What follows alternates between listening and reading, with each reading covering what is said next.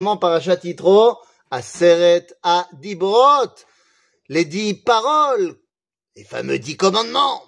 Et en fait, aujourd'hui, je voudrais faire un petit lien entre les dix commandements et les dix plaies qu'on a lu il y a deux semaines. Et oui, le chiffre 10, le chiffre du dévoilement, eh bien, n'a pas commencé ni avec les dix commandements, ni avec les dix plaies. Car, comme vous le savez, il y a eu tout d'abord dix paroles par lesquelles Dieu s'est dévoilé et a créé son monde. Ces dix paroles vont se transformer en dix que Abraham a dû subir. Ces dix vont se transformer en dix plaies en Égypte, qui vont se transformer en dix paroles au mont Sinaï et qui vont se transformer en dix miracles qui avaient lieu au Beth Amikdash pour montrer l'entièreté du dévoilement divin.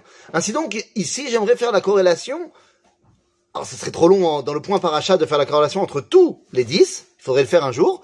Mais ici, on va se contenter de faire la corrélation entre les dix plaies et les dix commandements. La première des dix plaies, c'est la plaie du sang, d'âme.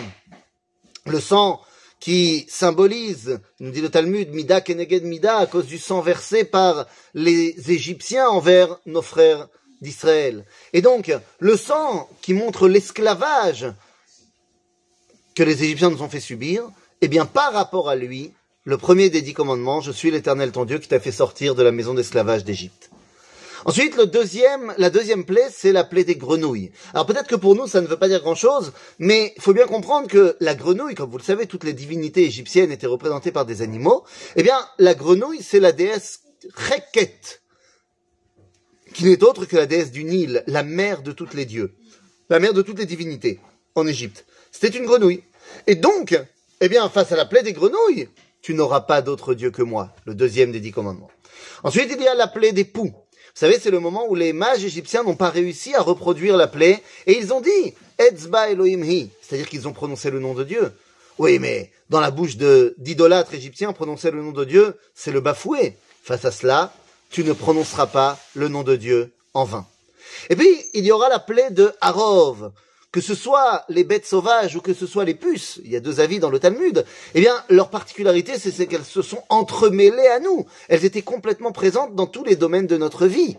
Eh bien, il n'y a pas plus que le Shabbat pour être présent dans tous les domaines de la vie. Vous comprenez que le Shabbat, toutes mes actions ont une relation directe avec l'éternel. C'est-à-dire mes relations, mes, mes actions les plus simples, les plus euh, basiques, les plus parvaies, eh bien, Shabbat deviennent Moutar ou Assour en fonction de bah, Shabbat.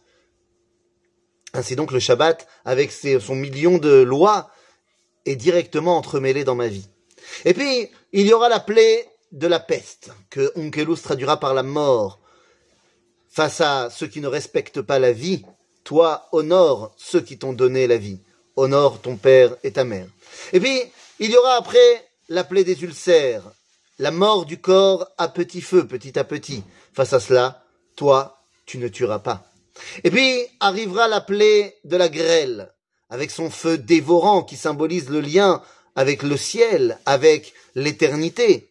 Bien évidemment, car le feu et l'eau ne pourront pas coexister dans ce monde, eh bien elles nous rattachent au monde supérieur. Eh bien par là, tu dois comprendre que ce qui est le dévoilement par excellence de Dieu, c'est-à-dire des mondes supérieurs dans ce monde, eh bien, c'est l'unité du couple. Car le mari et sa femme représentent le dévoilement divin dans ce monde. Ainsi donc, tu ne tromperas pas ta femme.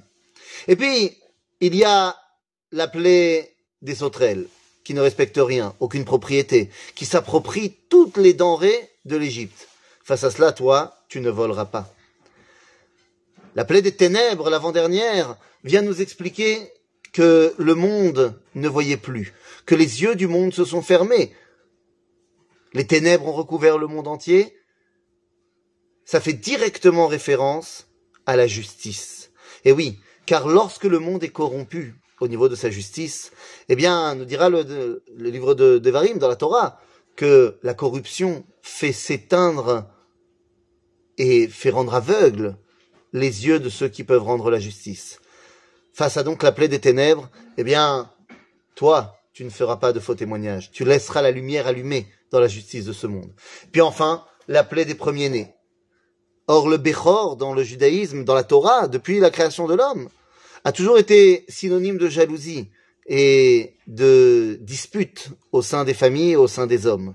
Ainsi, face à la plaie des premiers-nés, tu ne convoiteras pas, tu n'auras pas de jalousie, tu ne seras pas en train de rechercher ce qui ne t'appartient pas, parce que tu comprendras que chacun a sa place. À bientôt les amis. Shabbat Shalom.